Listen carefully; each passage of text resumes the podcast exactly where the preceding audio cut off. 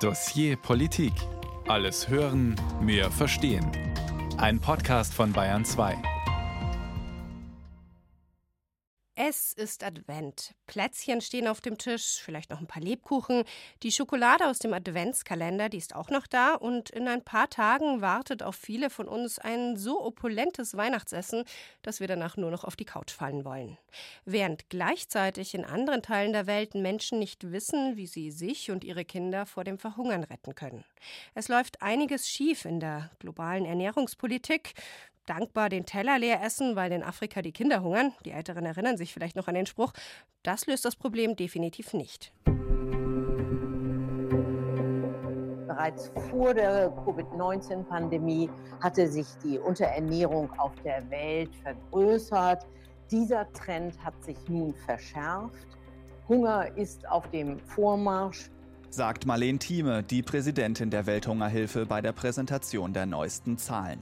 Zehn Prozent der Weltbevölkerung leiden demnach aktuell an chronischem Hunger. Das sind gut 800 Millionen Menschen, 100 Millionen mehr als im vergangenen Jahr. Besorgniserregend ist die Lage vor allem in Afrika südlich der Sahara und in Südasien. In 46 Ländern der Welt sei die Lage ernst oder sehr ernst. In Somalia sei sie sogar gravierend. Hier sind fast zwei Drittel der Menschen unterernährt. Das Zusammenspiel aus verschiedenen Krisen sei für die Rückschläge verantwortlich, erklärt Welthungerhilfe-Präsidentin Thieme. Zu den verheerendsten Hungertreibern gehören weiterhin Kriege und Konflikte, der Klimawandel sowie die Folgen der Pandemie Genau diese gefährden die Fortschritte der letzten Jahrzehnte. Außerdem sei Geld nötig, um in den Ländern, die von Hunger betroffen sind, ein funktionierendes Ernährungssystem aufzubauen. Doch auch der Kampf gegen den Klimawandel ist laut Thieme elementar für den Kampf gegen den Hunger.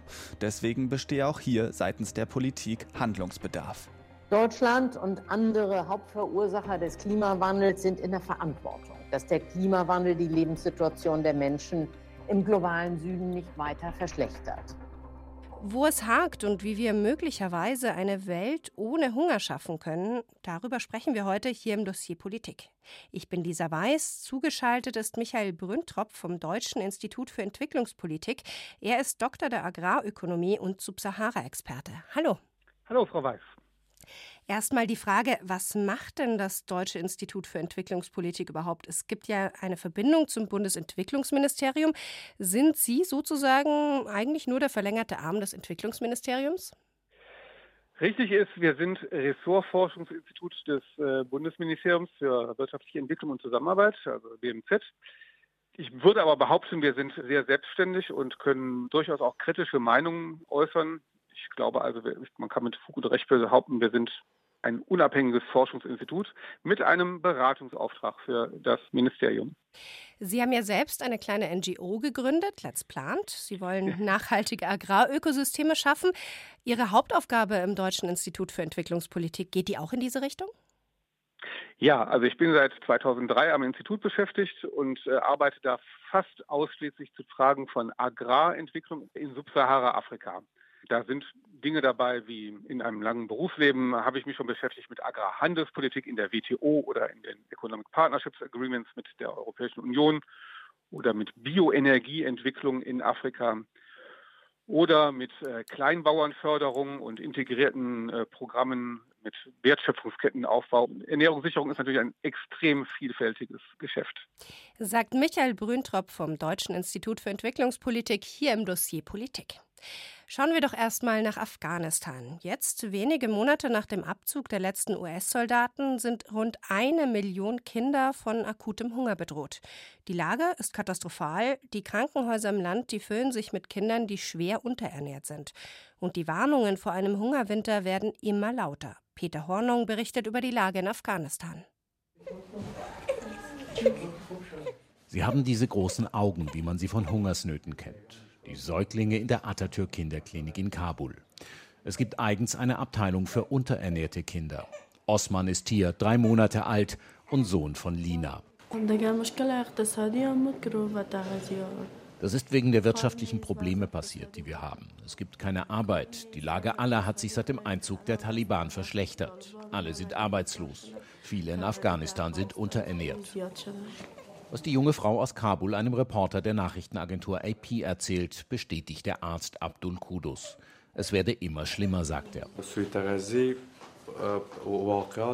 Die Fälle von Unterernährung nehmen Woche für Woche, Monat für Monat zu. Im Moment sind alle unsere Betten voll. Wir haben bei uns keinen Platz mehr, um weitere Patienten in der Abteilung für Unterernährung aufzunehmen. Und auch in unseren Partnerkrankenhäusern sind alle Betten belegt. Die Fälle von Unterernährung sind gestiegen in einem noch nie dagewesenen Maße.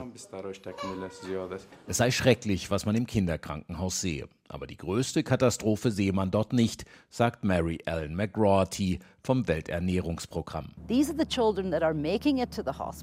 Das sind die Kinder, die es in die Krankenhäuser schaffen. Wie viele Kinder sind es noch, deren Familien nicht in der Lage sind, sie in ein Krankenhaus zu bringen? Hinter erschütternden Zahlen stehen also einzelne kleine Kinder. Die zahlen hier in Afghanistan im Moment einen unglaublichen Preis. 100 Tage sind die ausländischen Truppen nun weg und Afghanistan steht vor einem schlimmen Hungerwinter. Das Land ist wirtschaftlich ruiniert. Die Taliban-Regierung hat keinen Zugang zu den Dollarmilliarden ihrer Vorgänger. Die Banken haben kein Geld. Auch wer arbeitet, bekommt keinen Lohn. Alexander Matthew vom Internationalen Roten Kreuz. Wir wissen, dass die Ursachen weit zurückreichen. Jahrzehntelange Konflikte, dann Naturkatastrophen, vor allem Dürren, die immer wieder kommen. Gerade in diesem Jahr eine der schlimmsten Dürren seit Menschengedenken. Dann eine große Zahl von Vertreibungen aufgrund von Konflikten in der ersten Jahreshälfte. Und schließlich gibt es seit August 2021 zwei große Auslöser, nämlich die Bankenkrise, die dazu geführt hat, dass die Menschen keine Löhne mehr bekommen, und die Einstellung der Finanzierung des Gesundheitswesens, wodurch viele der Gesundheitsdienste ihre Arbeit eingestellt haben.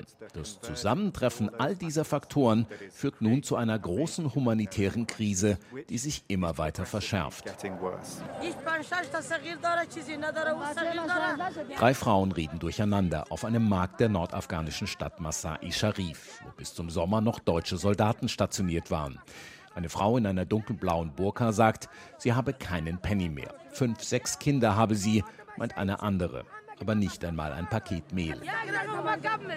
Bis zu 23 Millionen Menschen könnten in diesem Winter Hunger leiden, so die Vereinten Nationen. Es sei nun an der Zeit, politische Erwägungen hintanzustellen, sagt Mary Ellen McGraw vom Welternährungsprogramm. Die internationale Gemeinschaft ist sehr besorgt, aber in diesem Stadium und zu diesem Zeitpunkt der Krise in Afghanistan müssen wir die humanitären Notwendigkeiten von den politischen Diskussionen trennen. Die Menschen in Afghanistan, die unschuldigen Menschen in Afghanistan, die Kinder in diesem Land, deren Leben ohne eigenes Verschulden aus den Fugen geraten ist, dürfen nicht zu Hunger und zum Verhungern verurteilt werden, nur weil sie eben in diesem Land geboren wurden. Es gibt Mehl. Das Welternährungsprogramm verteilt es sackweise hier in Masai Sharif. Auch der 17-jährige Gymnasiast Mahmoud ist hierher gekommen mit seiner Mutter und seinem Bruder. Sie brauchen etwas zu essen. Vielleicht ist es in anderen Ländern ja anders. In Afghanistan jedenfalls arbeiten die Menschen immer nur für ihr Essen. Sie denken an nichts anderes. Und ein Land, in dem die Menschen nichts mehr zu essen haben, das sei ein Land ohne Perspektiven. Uh, ich habe viele Träume und möchte diese Träume auch verwirklichen, aber leider geht das nicht. Hier habe ich keine Chance. Peter Hornung über Afghanistan, ein Land ohne Perspektiven, wie ein Afghaner sagt. Herr Brüntrop, Sie waren viel für Feldforschung unterwegs. Sie kennen auch die Situation in einigen Krisengebieten. Ich selbst war einmal 2015 in Jordanien im Flüchtlingslager Zaatari und bei syrischen Familien, die vor dem Krieg in der Heimat nach Amman oder in die Umgebung geflüchtet waren. Und was ich dort vor allem außerhalb des Lagers gesehen habe, das habe ich wirklich bis heute nicht vergessen können. Da waren unterernährte Kinder, deren Familien in der Theorie Lebensmittel Lebensmittelgutscheine von Hilfsorganisationen bekommen sollten. In der Praxis kam bei diesen Familien nichts oder viel zu wenig an. Wie problematisch ihre Situation war, das haben Sie mir damals sehr deutlich erklärt. Niemand hilft uns. Wir bitten euch, uns zu helfen. Der Hausbesitzer verlangt monatlich seine Miete. Manchmal habe ich 10 oder 20 Dinar, die gebe ich ihm. Die Menschen geben mir manchmal Almosen. Diese Kinder brauchen regelmäßig Essen. Seit Monaten bekomme ich keine Nahrungsmittel. Schau dir die Kinder an. Sie leiden unter Kalziummangel. Sie sind unterernährt. Sie müssten immer Milch bekommen, Eier. Ich kann dies alles nicht beschaffen. Das Problem, das war damals, dass die internationale Gemeinschaft viel zu wenig Mittel fürs Welternährungsprogramm zum Beispiel zur Verfügung gestellt hat. Daher hat einfach das Geld gefehlt. Und ich erinnere mich, als ich damals im Camp war, das war so Januar, Februar 2015, da haben mir Mitarbeiter von Hilfsorganisationen vorhergesagt, dass sich die Menschen, die irgendwie die Möglichkeit dazu haben, auf den Weg nach Europa machen werden, weil sie in der Nähe ihrer Heimatländer eben nicht genug zu essen haben. Die meisten wollen in der Nähe bleiben, haben sie damals gesagt. Die meisten wollen zurück nach Syrien, wenn es wieder geht. Aber ohne Essen wandern die Menschen weiter, weil sie müssen. Und das war ja damals wirklich so. Im Sommer 2015 sind sehr, sehr viele Menschen weiter nach Europa geflüchtet. Denken Sie, das wird sich jetzt im Fall Afghanistan wiederholen, Herr Brüntrop? Das ist schon möglich. Man muss sagen, dass diese großen internationalen Wanderungen, die bis nach Europa kommen, das ist vielleicht nur sogar nur die Spitze des Eisbergs. Die meisten Migranten bleiben ja eben, wie Sie sagten, lokal, nicht nur weil sie wollen, sondern auch weil sie gar nicht die Möglichkeiten haben, weiter zu wandern und mehrere tausend Dollar aufzubringen. Aber diese lokalen Wanderungen bringen ja nicht nur Probleme sozusagen dann für die aufnehmenden Regionen, sondern letztendlich stabilisieren sie auch politisch und gehen uns auch deswegen etwas an. Also nicht nur wegen der humanitären Katastrophen, die sich da ereignen, sondern weil letztendlich große Migrationsströme auch immer zu Destabilisierungen führen. Da ist ja auch die große Frage, mit den Taliban reden oder nicht? Also wenn es nach mir ginge, auf jeden Fall. Ich habe selber eine ähnliche Erfahrung wie Sie gemacht, 2011, 12 am Horn von Afrika, wo die eine große Dürrekatastrophe auch war und wo sich der Westen lange geziert hat, äh, Nahrungsmittel vor allem nach Somalia zu bringen. In den anderen Ländern, Äthiopien, Kenia, ging das ganz gut. Aber Somalia hat man sich geziert, weil man fürchtete, damit die Al-Shabaab-Milizen zu stärken. Das hat aber letztendlich dazu geführt, dass sehr, sehr viele Menschen verhungert sind. Man sagt, man redet von bis zu 250.000 Menschen. Und trotzdem hat man das Land ja dadurch nicht äh, stabilisiert. Und ich finde, in solchen Fällen muss man über den eigenen Schatten springen und auch mit einem politischen und ideologischen äh, Hardcore-Gegner sprechen, im Dienste sozusagen der größeren Sache. Vielleicht jetzt noch mal ganz konkret und noch mal wirklich sehr auf Deutschland bezogen. Was müsste Deutschland machen? Also klar, mehr Geld geben, aber ansonsten? Man muss sagen, dass äh, Deutschland sich gerade in den letzten acht Jahren unter dem äh, Minister Müller schon sehr stark wieder mit Hunger und Unterernährung beschäftigt hat. Also ich, da muss man sagen, das war vorher anders. Ich habe das auch ganz anders erlebt, dass dieser Bereich fast abgeschafft worden wäre. Aber jetzt ist er wieder sehr stark. Was Deutschland sicherlich noch mehr machen könnte, ist sich in die internationalen politischen Diskussionen noch mehr einbringen. Gerade weil wir so viel bilateral getan haben jetzt im Bereich Agrarwertschöpfungsketten fördern, kleinen Bauern in Produktion bringen und äh, unterstützen. Wir haben da sehr viel Glaubwürdigkeit und könnten das jetzt eben in solche Diskussionen einbringen wie den Weltsicherheitsrat. Sagt Michael Brüntrop vom Deutschen Institut für Entwicklungspolitik hier im Dossier Politik. Música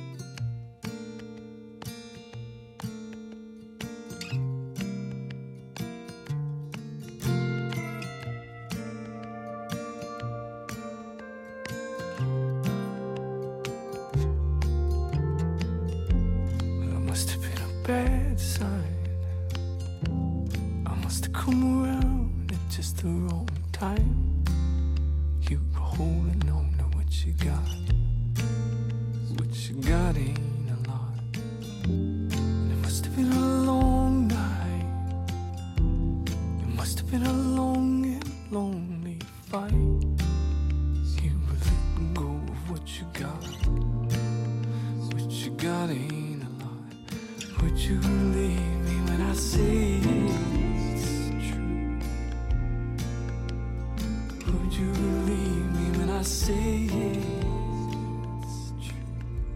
Das war Musik aus Norwegen. Thomas Dybdahl featuring Lehrer Lin When I Go mit den Taliban sprechen. Das machen schon jetzt diverse Hilfsorganisationen. Bei diesen Hilfsorganisationen den Überblick zu behalten, das ist gar nicht so leicht. Wenn ich an die globale Hungerhilfe denke, dann fallen mir jetzt Brot für die Welt, Miserior oder eben die Welthungerhilfe als erstes ein. Aber neben diesen kirchlichen und zivilgesellschaftlichen Akteuren gibt es auch noch andere, teilweise deutlich größere, die den Hunger in der Welt beenden wollen. Dominik Carlos mit einem Überblick über einige der wichtigsten Player. UN-Institutionen. Sie sind die zentralen Instrumente der Vereinten Nationen gegen Hunger. Die drei Rome-based Agencies, die so heißen, weil sie in Rom sitzen.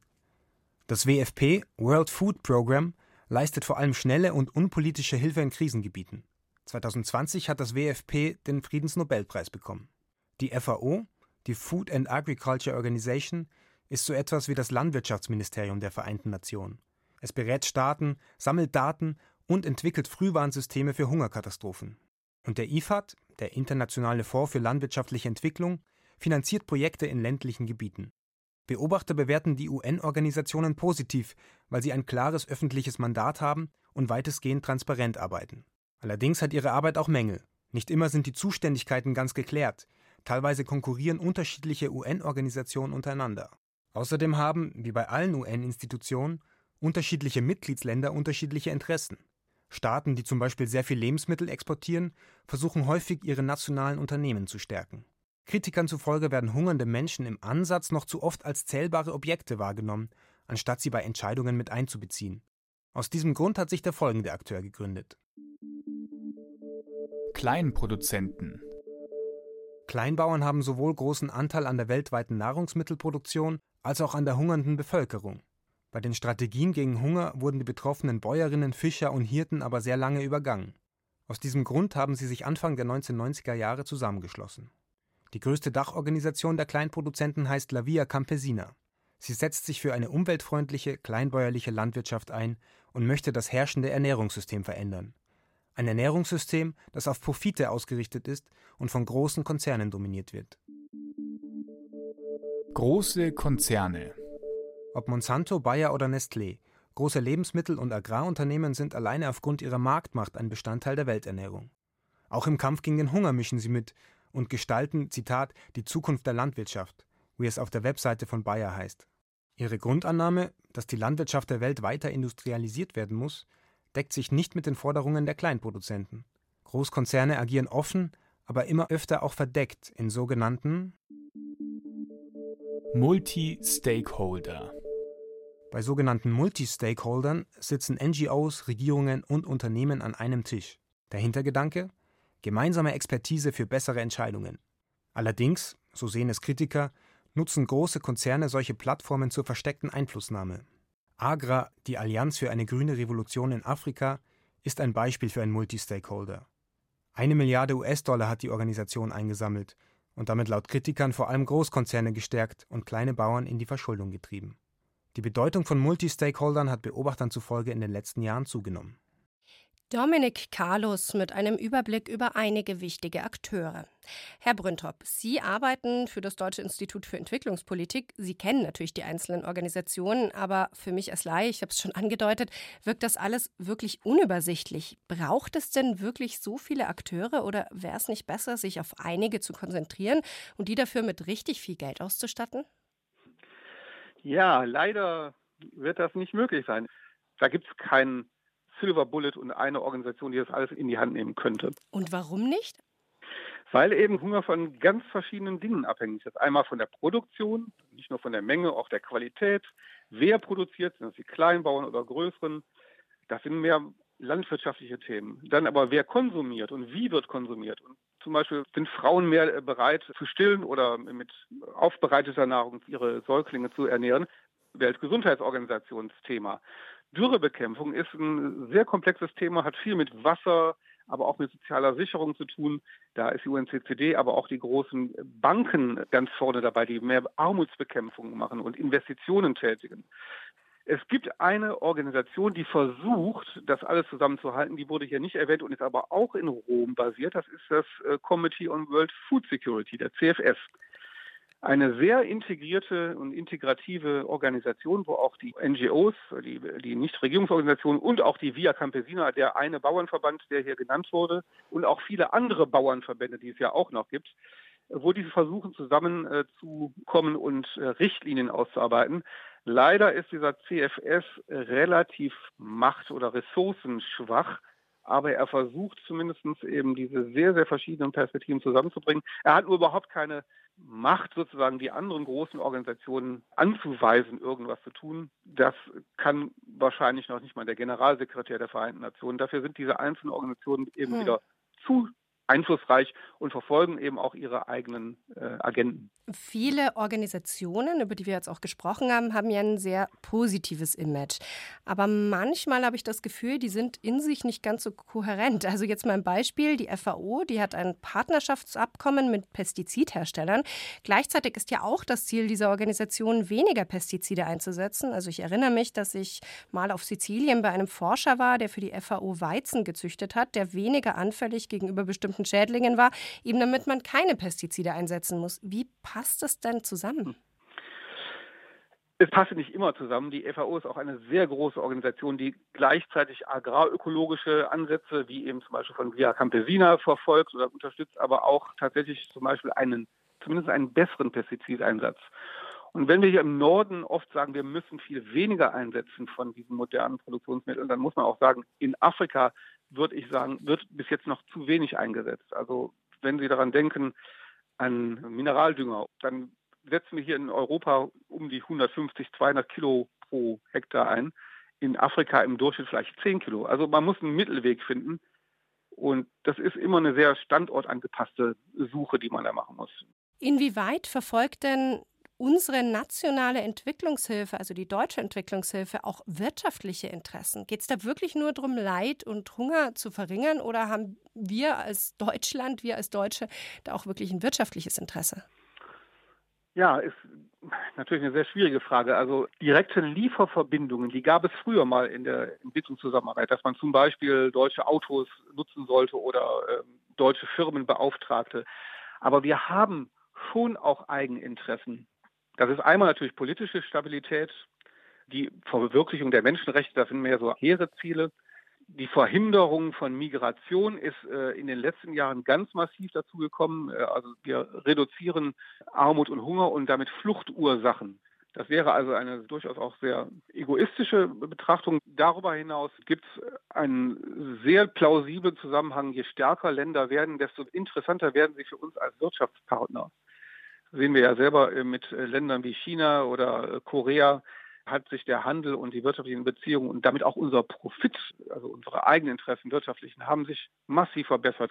Im Gegensatz zum meinetwegen zu den subsahara-afrikanischen Ländern, von denen wir allenfalls Rohstoffe beziehen, aber mit denen wir sonst eigentlich wenig wirtschaftlichen Austausch haben und damit unsere eigenen Hochleistungsprodukte, die Maschinen, kaum verkaufen können ich finde, es gibt auch berechtigte Eigeninteressen, die man durchaus vertreten kann. Man muss nur aufpassen, dass man gerade die Entwicklungszusammenarbeit nicht vollkommen unter so einen außenpolitischen Rahmen stellt und dann nur noch Eigeninteressen vertritt, sondern es müsste eigentlich in einem gesunden Interessenaustausch, in einer Diskussion mit den Empfängerländern, mit den Partnerländern heißen sie ja mittlerweile auch, müsste das ausgehandelt werden. Wenn ich jetzt spenden will, gerade jetzt vor Weihnachten möchten das ja vielleicht viele, an wen soll ich denn spenden? Was ist da sinnvoll? Also jetzt vielleicht außer an Ihre eigene NGO. Ich vermute, da sind Sie etwas parteiisch da wäre ich parteiisch, aber wir sind auch sehr klein und gerade am Anfang, die will ich jetzt auch gar nicht empfehlen. Wichtig ist das Spendensiegel, dass man guckt, äh, dass, dass die Organisationen nicht zu viel Geld ausgeben für Eigenwerbung und äh, den eigenen Verbrauch. Ich glaube, sonst muss man sich auch ein bisschen da so vielleicht auf sein Bauch- oder Herzgefühl verlassen. Ich denke mir, dass äh, alle großen, aber auch kleine Organisationen so ihre eigenen Zugänge haben. Ich finde es oft sehr schön, wenn man auch einen persönlichen Zugang dazu hat, dass man jetzt nicht nur auf Effizienz guckt, sondern auch, wo verstehe ich, was da passiert und wo meine Gelder eingesetzt werden, wo kann ich das ein bisschen nachverfolgen. Und deswegen so ein bisschen auch ein Plädoyer, auch die Kleinen, die vielleicht nicht immer ganz so professionell sind, äh, zu unterstützen, weil man da einfach näher dran ist und, sagen wir mal, Mitgefühl zu entwickeln, auch für diese Länder, ist, ist ja auch ein wichtiges Mittel zum Zweck. Nur solange wir sozusagen mit diesen Ländern in Verbindung stehen und wissen, was da passiert, berücksichtigen wir sie auch in unseren eigenen Politiken. Sagt Michael Brüntrop vom Deutschen Institut für Entwicklungspolitik hier im Dossier Politik. Wir haben jetzt viel über die Akteure gesprochen. Schauen wir uns doch mal an, was denn eigentlich vor Ort in den von Hunger besonders betroffenen Ländern passiert. Zum Beispiel auch in Ihrem Spezialgebiet, Herr Brüntrop, in den Subsahara-Staaten. Unsere Kollegin Linda Staude hat sich ein Projekt in Kenia angeschaut, bei dem Farmer statt Mais jetzt Süßkartoffeln anbauen. Frisches Wasser läuft aus einem schwarzen Plastiktank hoch auf einem Metallgestell auf dicht bepflanzte Felder. Winzige Setzlinge stecken in der roten Erde, daneben bedecken ausgewachsene Pflanzen den Boden fast vollständig. Michael Adiwa zieht Süßkartoffeln, drei oder vier verschiedene Sorten. Auf einem Feld sprießen die flachen Pflanzen mit herzförmigen Blättern. Ein paar Meter weiter sind sie lang, schmal und spitz. I was growing uh, majorly maize ich habe hauptsächlich Mais angebaut, aber als ich gemerkt habe, wie groß die Nachfrage nach Süßkartoffeln ist, habe ich umgestellt. Außerdem brauchen Süßkartoffeln nicht so viel Regen, das ist auch ein Vorteil. Wir spüren hier die Folgen des Klimawandels und der Mais wirft weniger Ertrag ab. Also Hinter den Kartoffelfeldern zieht Michael Adiwa immer noch Mais, das Hauptnahrungsmittel in Kenia. Dazu hat er ein paar Bananen gepflanzt, Bohnen und Kohl. Aber drei Viertel seiner seiner Farm im Westen Kenias nutzt er inzwischen für Süßkartoffeln. You can't miss, being that actually most of the people consume sweet potato in this area. So it's an opportunity for me also to be getting money from them. Damit macht man keinen Fehler, weil die Leute hier gerne Süßkartoffeln essen, sagt er. Und für mich ist es eine gute Gelegenheit, Geld zu verdienen.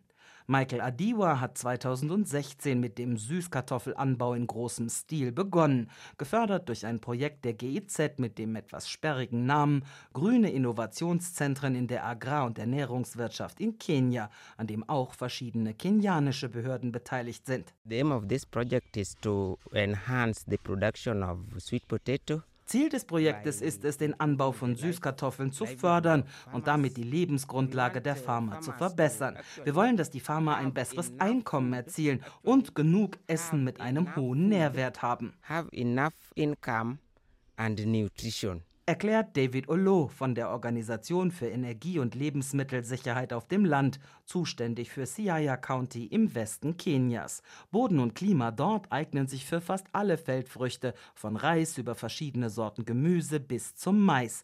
Aber das hat sich geändert, sagt Farmer Michael Adiwa. Früher konnten wir die Regenzeiten genau vorhersagen. Die große Regenzeit hat im März angefangen. Aber jetzt fängt es oft erst im April an zu regnen. Und manchmal hört der Regen auch nach kurzer Zeit wieder auf. Oder es regnet so stark, dass alles überflutet wird. Das sind alles Folgen des Klimawandels. That is also one of the effects that actually we've seen as a result of uh, climate change. Mais oder Bohnen kommen mit diesen Veränderungen nicht gut klar, weil sie konstant ausreichend Wasser brauchen. Süßkartoffeln sind zwar auch nicht völlig anspruchslos, aber anpassungsfähiger. Die Blätter der Süßkartoffeln bedecken den Boden und halten die Feuchtigkeit, wenn die Sonne wieder scheint. Das ist ein Vorteil. Außerdem verbessern die Wurzeln die Bodenqualität, weil sie den Boden besser durchlüften. So Charles Onyango. Er ist der Experte für Wertschöpfungsketten für das GIZ-Projekt. Die Farmer können nicht nur mit dem Verkauf der rötlichen Knollen Geld verdienen. Millicent Idhiambo füllt vorsichtig goldbraune Snacks aus einer Metallschüssel in durchsichtige Plastiktüten. Auf ihrem Küchentisch stehen schon fertig gefüllte Plastikbecher, sorgfältig verschlossen mit Alufolie. Die Crackies, wie sie die Partyleckereien nennt, sehen ein bisschen aus wie langgezogene Erdnussflips, aber sie bestehen hauptsächlich aus Süßkartoffeln. Ich mache verschiedene Sachen aus den Süßkartoffeln für zusätzliche Wertschöpfung. Ich mache Chips, Donuts und vor allem die Crackies. Dafür mixe ich die getrockneten, geriebenen Süßkartoffeln mit Weizenmehl und frittiere sie. Der Verkauf bringt eine Menge Geld. Hiyo crackis hata ukiuza utapata pesa mingi. Süßkartoffeln galten in Kenia lange als die Feldfrucht des armen Mannes. Die Farmer haben sie für den Eigenbedarf angebaut, oft nur um dem Boden Zeit zur Erholung vom Maisanbau zu geben. Der hat das Geld gebracht. Aber der Mais leidet nicht nur unter dem Klimawandel. Die Monokulturen sind auch anfällig für Schädlinge und Krankheiten. Der Mais hier war von einer Viruserkrankung befallen, der sogenannten Mais-Letal-Nekrose-Krankheit. Die war fast überall in Siaya County verbreitet. Das Süßkartoffelprojekt war die Rettung für viele Farmer, weil sie auch ohne Maisverkauf Geld verdienen konnten. Selling their produce by not producing maize. Im Rahmen des Projektes haben die Farmer gelernt, wie sie mit Süßkartoffeln umgehen müssen, damit sie bessere Erträge erzielen und kostenlos Setzlinge bekommen. So wie Farmerin Ruth Wamdoga. Das hat mich wirklich vorangebracht. Früher habe ich nach der Ernte nicht mal 10.000 Schilling verdient, aber mit den Süßkartoffeln kriege ich viel mehr. Ich habe eine Menge Setzlinge verkauft und 100.000 Schilling bekommen. Knapp 800 Euro. Viel Geld für eine Kleinbäuerin in Kenia, genug, um das Schulgeld für ihre fünf Kinder problemlos bezahlen zu können. Linda Staude über Süßkartoffeln statt Mais, ein Projekt, das Farmern in Ostafrika mehr Geld bringt. Michael Brüntrop, Sie sind Subsahara-Experte am Deutschen Institut für Entwicklungspolitik. Sind denn diese Süßkartoffeln, von denen wir gerade gehört haben, ein sogenannter Game Changer? Also haben sie das Potenzial, wirklich was zu verändern, die Situation für die Menschen dort nachhaltig besser zu machen? Game Changer ist vielleicht ein bisschen großes Wort, weil wir hatten ja gerade schon gesagt, Ernährungsverbesserung und Hungerbekämpfung muss an ganz vielen Stellen ansetzen. Aber sicherlich sind diese Süßkartoffeln ein sehr, sehr gutes Instrument. Und der Beitrag hat ja sehr vieles angesprochen. Es ist eine Möglichkeit, Monokulturen, Mais ist eine Monokultur in vielen, auch kleinstbäuerlichen Systemen, um die etwas aufzubrechen und diverser zu machen. Es kann dem Klimawandel etwas begegnen. Im Beispiel wurde auch sehr schön gesagt, dass Wertschöpfung auch im Betrieb, nicht auf dem Feld, sondern eben bei den Frauen in der Verarbeitung stattfindet. Ich hoffe auch, dass genug getan wird, um die Vermarktung nicht nur im Dorf, sondern auch in die Städte zu organisieren und größere Märkte eben für die Bauern zu schaffen, sodass nicht nur eine oder wenige, sondern auch eben viele Bauern das wiederholen können. Und insofern äh, ist das eine, eine prima Sache. Man muss aber auch sagen, es wird alleine natürlich nicht reichen, um Einkommenssituation der Bauern zu verbessern und äh, die Ernährung zu sichern. Aber ein sehr wichtiger Baustein. Was bräuchte es denn dann noch? Wichtig ist für die Bauern äh, auch zu verstehen, wie sie diese Süßkartoffel möglichst gut in ihre Fruchtfolgen einbauen. Sozusagen den Betrieb auch nicht nur als den Ursprung einer Wertschöpfungskette zu sehen, sondern als ein System das komplex ist und das Düngung braucht, Krankheitsbekämpfung über die Fruchtfolgen, aber auch in, in verschiedene andere Weise. Das nächste Ding wäre, dass man die Bauern auch systematisch zu ihrer Ernährung berät. Das kann ein Seitenprodukt sein, im Kontakt mit den Bauern und mit den Frauen, die da verarbeiten, dass man sie stärker auch über gute Ernährung, Kinderernährung, qualitative Ernährung aufklärt.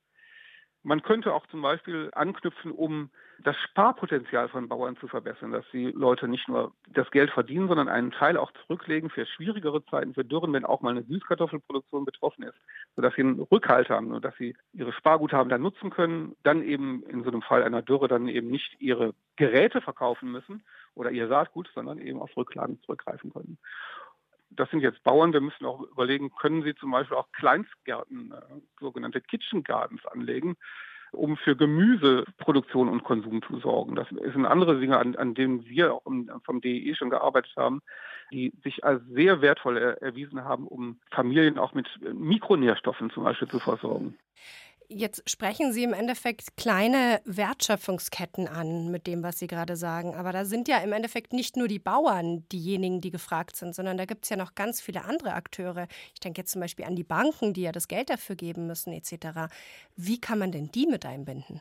Ihr voriger Beitrag hat von Multi-Akteurspartnerschaften gesprochen und hat das eigentlich in einem eher negativen Ton gesagt, weil natürlich, er hat recht, da werden natürlich verschiedene Interessen und damit auch Interessen der großen Konzerne werden damit transportiert und mit ausgehandelt.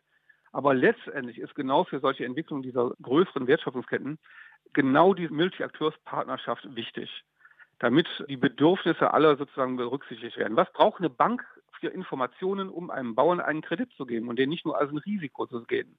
Wie kann man einen Bauern dazu ermutigen, im Kredit aufzunehmen? Wie kann man den Kalkulationsgrundlagen an die Hand geben, damit er selber sich einigermaßen sicher sein kann? Wie kann man eine Versicherung auf solche Düngemittelkredite zum Beispiel vergeben, damit der Bauer, wenn er dann eben mal eine Fehlernte hat, damit er nicht alles verliert und sogar noch Land verkaufen muss? Das sind alles so Sachen, die man nur in diesen Multi-Akteurspartnerschaften im Prinzip sinnvoll diskutieren kann. Die Frage, die sich mir noch stellt, im Beitrag kamen jetzt ja auch Frauen vor. Haben denn Frauen den gleichen Zugang zu Entwicklungshilfegeldern, auch zur Förderung wie Männer? Nicht in allen Staaten sind ja Frauen komplett gleichberechtigt.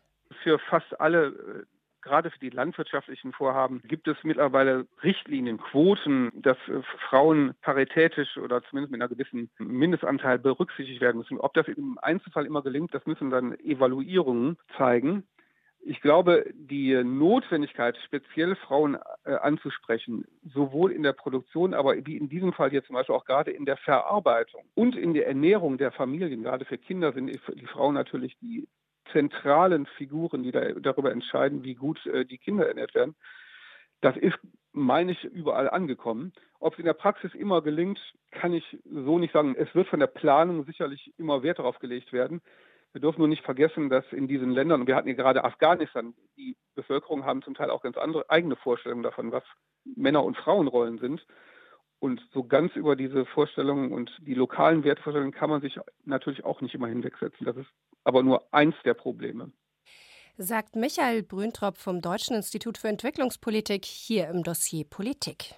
Taxis waiting down on the street, so hurry up, I have to go.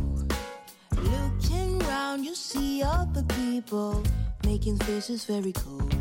Carry me away.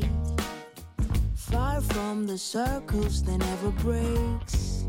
Hey, hey, hey. Going home, going home. Where this road goes, I already know. Where everybody cares for one another. And they take you as their sister. Hey, yo, hey, yo, hey, yo, hey, yo. Where the children run around, there's laughing in the crowd. I hope it still remains the same. Hey yo, von Asha war das. Die Pariser Künstlerin ist aufgewachsen in Nigeria. Schauen wir noch ein Stück weiter südlich, nach Südafrika. Das ist kein Entwicklungsland, sondern ein Schwellenland. Aber auch hier leben Teile der Bevölkerung in großer Armut. Das Problem dort ist aber teilweise auch ein anderes als in Kenia, also dort, wo die Bauern jetzt oft Süßkartoffeln statt Mais anbauen. In Südafrika, da sind viele ärmere Menschen übergewichtig, weil sie keinen wirklichen Zugang zu gesunden Nahrungsmitteln haben, wie Thomas Kruchem berichtet. Cliptown, eine Armensiedlung bei Johannesburg. Hütten aus rostigen Wellblechfetzen, Wasser aus öffentlichen Hähnen. Die Plumpsklos leert die Stadtverwaltung einmal pro Woche. Überall liegt Müll herum. Großmutter Melo, 80 Jahre alt, übersteht den Tag mit Gospelmusik. Meine beiden Töchter sind tot, deshalb versorge ich jetzt allein meine sieben Enkel mit 1300 Rand Sozialhilfe im Monat, weniger als 100 Euro. Maismehl, Reis und Zucker hole ich in 5 Kilo Packs im Supermarkt. Die Kinder sind so hungrig, wenn sie von der Schule kommen. Ich gebe ihnen dann Milipep, Maisbrei mit Spinat oder Bohnen. Zum Frühstück kann ich leider nur eine Suppe mit etwas Maisbrei auf den Tisch stellen.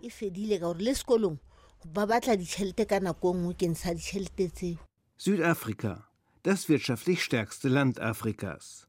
Ein Land jedoch mit wenigen Reichen und vielen Armen. 26 Prozent der Kinder sind chronisch mangelernährt, körperlich und geistig zurückgeblieben. Zugleich leiden extrem viele arme Südafrikaner an Übergewicht. 40 Prozent der Frauen gelten als fettleibig. Kein Wunder, meint Julie Smith, Mitarbeiterin einer lokalen Hilfsorganisation. Die Preise für gute Lebensmittel stiegen weit schneller als die Einkommen. What we're noticing is that they're spending less money on food. Wir stellen fest, dass die Menschen in den Townships immer weniger Geld für Essen ausgeben. Sie kaufen zunehmend billigere und weniger nahrhafte Lebensmittel. Milch, Fleisch und Gemüse stehen immer seltener auf dem Einkaufszettel. Stattdessen stärkehaltige Nahrungsmittel, denn die füllen den Bauch. Von nichts als nährstoffarmen Keksen, Margarine, ölhaltigen Mais und Kartoffelchips überleben immer mehr arme Südafrikaner. Dies auch deshalb, weil sie kaum etwas anderes zu kaufen bekommen. 60 Prozent des Lebensmittelumsatzes in Südafrika entfallen auf vier Supermarktketten: Pick n Pay, Shoprite, Woolworth und Spar. Diese Ketten bestimmen das Angebot. Und das sieht im armen Viertel Cliptown ganz anders aus als im reichen Sandton. Während der hell beleuchtete Shoprite Sandton in langen Kühlregalen Frischfleisch, Fisch, Obst, Gemüse und Milchprodukte anbietet, stehen im trüben Licht der Shoprite Cliptown Paletten voller Mais und Weizensäcke, zwei Kilo Würfel Margarine, Back- und Kochfett. Daneben lange Reihen von zwei Liter Flaschen Cola und ein schmales Angebot ungekühlt haltbaren Joghurts. Von aufgezwungenem Ernährungswandel spricht David Sanders. Professor für öffentliche Gesundheit an der Universität Kapstadt. Die großen Nahrungsmittelproduzenten und Supermarktketten ließen den Armen keine Wahl, als Junkfood zu konsumieren. Vielfach verarbeitete Nahrungsmittel, die fast nur Stärke enthalten, Zucker, Fett, Salz, Geschmacks-, Farb- und Konservierungsstoffe. Dies ist meiner Meinung nach die wichtigste Ursache für das Doppelproblem aus chronischer Mangelernährung und rapide wachsendem Übergewicht in unseren Townships. Fettleibigkeit tritt neuerdings immer früher im Leben der Menschen auf und insbesondere in armen Bevölkerungsschichten.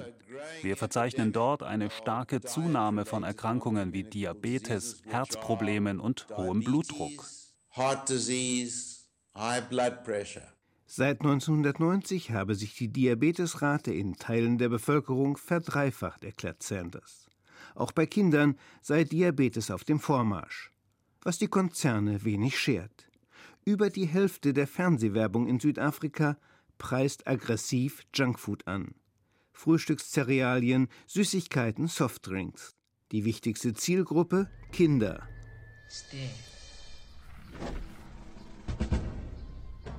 Da bestehen in einem Spot zehnjährige Jungen wilde Abenteuer, bevor sie aus bunt bedruckten Plastikbechern zuckrigen Glibber in Bonbonfarben schlürfen dürfen. Das Produkt Yo Jelly des französischen Konzerns Danone. In anderen Spots weinen schmächtige Kinder, weil ihnen ein Getränkepulver verweigert wird. Und dann tritt das hübsche Superkind auf fröhlich, clever, energiegeladen, weil ihm die liebevolle Mama das Glas mit genau diesem Pulver füllt. Immerhin, mittlerweile kümmert sich Südafrikas Zivilgesellschaft um das wachsende Problem der Mangel- und Fehlernährung.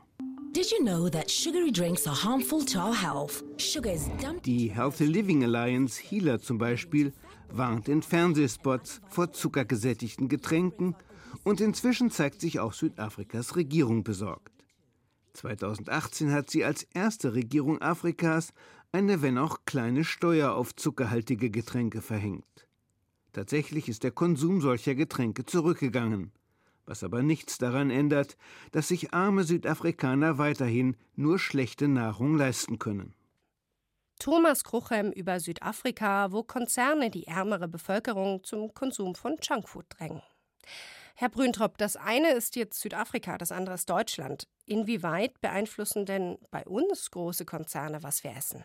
Ja, wir kennen das natürlich alle. Zuerst mal über Reklame, über die Platzierung ihrer Nahrungsmittel und die Verpackung, äh, das Ansprechen im Supermarkt, äh, wo es platziert wird. Es gibt natürlich viele äh, Möglichkeiten von Konzernen, unser Konsumverhalten zu beeinflussen. Und das nutzen die natürlich auch weitlich aus. Jetzt in letzter Zeit kommen dann die sozialen Medien dazu, wo dann über nicht mehr ganz so einfach zu kontrollierende soziale Netzwerke und Influencer im Prinzip auch eine unglaubliche Informationsfülle zum Verbraucher kommt. Bei uns ist es jetzt normalerweise so, dass in den Supermärkten durchaus ein großes Angebot da ist, also auch frisches Obst und Milchprodukte dort sind. Aber das Ganze funktioniert ja auch noch auf einer anderen Ebene. Die großen Konzerne sind ja letztlich auch Lobbyisten. Wie abhängig ist zum Beispiel das Bundesentwicklungsministerium denn von den großen Konzernen und wie viel hat eigentlich Ihr Institut mit ihnen zu tun? Fürs BMZ glaube ich nicht, dass sie abhängig sind. Sie sind natürlich im Dialog mit, auch mit der Privatwirtschaft und auch mit den großen Konzernen. Aber das Budget kommt ja aus dem Bundeshaushalt. Am DEE haben wir auch keine, sagen wir mal, so eine institutionelle Schnittstelle zur Privatwirtschaft. Aber ich persönlich zum Beispiel versuche immer auch Konzerne in solche Multi-Stakeholder-Dialoge. Wir machen ja keine eigenen Projekte, aber wir machen Dialoge über Agrar- und Ernährungssicherungspolitiken. Und ich versuche auch den Privatsektor und auch die Konzerne einzubinden, weil sie sind wichtige Akteure. Wir können sie nicht einfach negieren. Und wenn so ein Bayer-Konzern nur eine kleine Bewegung macht zu äh, einer verbesserten Beratung oder eine Rücknahme von Spritzmittelverpackungen und sowas, dann hat das natürlich eine riesige Auswirkung, dann in der Summe mehr als äh, die Aktivität nur von vielen hundert kleinen NGOs, die nur ganz lokal agieren können. Sagt Michael Brüntrop vom Deutschen Institut für Entwicklungspolitik, das unter anderem Gutachten für das Bundesentwicklungsministerium erstellt. Wie sehr sollte sich denn eigentlich die Politik in die Ernährung einmischen? Also ich spreche jetzt über Länder wie Deutschland. Da geht es jetzt bei sehr, sehr vielen Leuten nicht um Hunger, sondern eher darum, dass es eine Fehlernährung gibt. Sollte da die Politik die Menschen zu gesünderer Ernährung drängen? Vielleicht anschubsen. Das englische Wort Nudging hat ja Konjunktur, also die Leute sozusagen zu besserem Konsum überzeugen und ein bisschen drängeln durch intelligente Informationen und Maßnahmen. Vor einiger Zeit, das ist nicht so lange her, ich glaube zwei Jahre, hat der Wissenschaftliche Beirat für Agrar- und Ernährungswirtschaft in Deutschland auch Empfehlungen rausgegeben. Und Sie selber sagen, der Staat darf sich ruhig etwas mehr rausnehmen bei der Beeinflussung des Konsumverhaltens, weil Erstens ist ein Konsument eben durch die Umgebung nicht ganz frei in seinen Entscheidungen.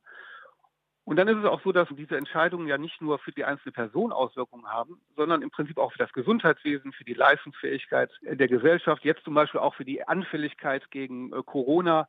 Da spielen natürlich Ernährungsfragen und der Gesundheitszustand eine große Rolle. Und deswegen gibt es einen Auftrag, glaube ich, an die Regierung und an die Politik, sich aktiv einzumischen.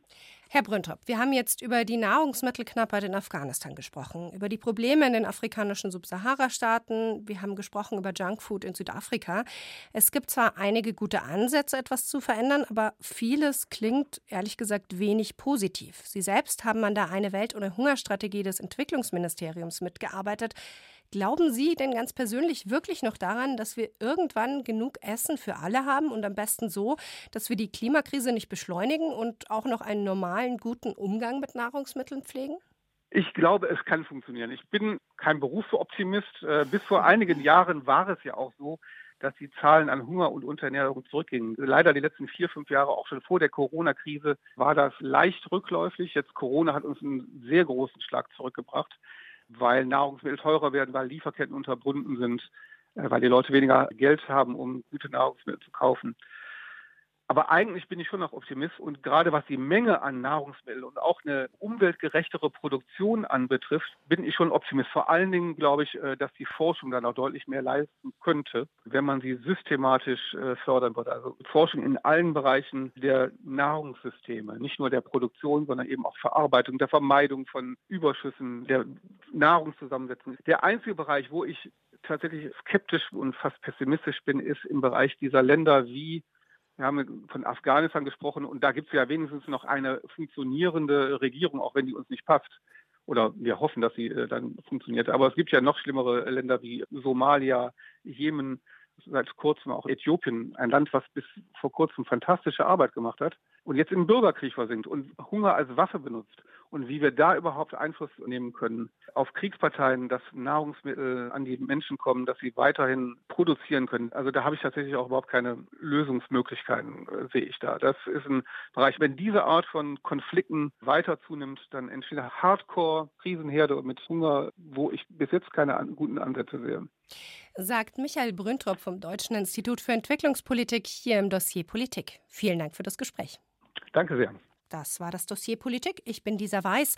Abonniert uns gerne oder hört mal in unsere anderen Folgen rein. Auch da gibt es viele spannende politische Themen.